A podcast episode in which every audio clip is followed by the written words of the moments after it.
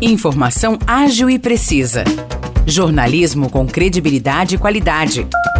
92 News. 92 News. O podcast do Jornal da 92.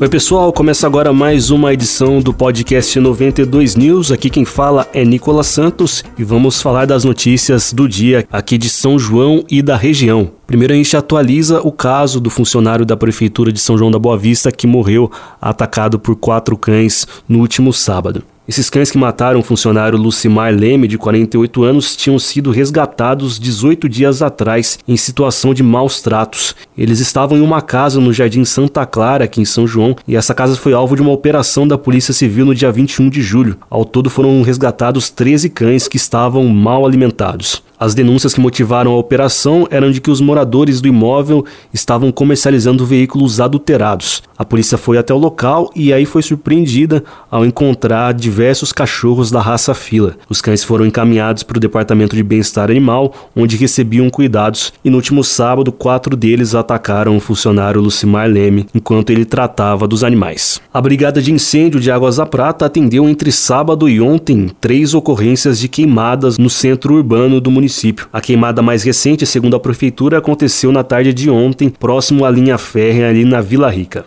E ainda de acordo com a prefeitura, os incêndios foram controlados após algumas horas e ninguém se feriu. São João da Boa Vista e Espírito Santo do Pinhal conquistaram boas posições no Índice de Desenvolvimento Sustentável das cidades. Entre os 5.570 municípios brasileiros, Pinhal ficou na posição 126, enquanto São João conseguiu a colocação 135. Falando das outras cidades da região, Águas da Prata aparece um pouco mais atrás, na posição 196. Mais abaixo ainda vem Vargem Grande do Sul na posição 733 e Aguaí aparece só na colocação 2459. Eu fico por aqui, pessoal. Para saber mais detalhes sobre as notícias que eu acabei de falar, é só conferir nosso jornal na íntegra na nossa página no Facebook 92FM São João. Muito obrigado pela companhia, pessoal, e até amanhã.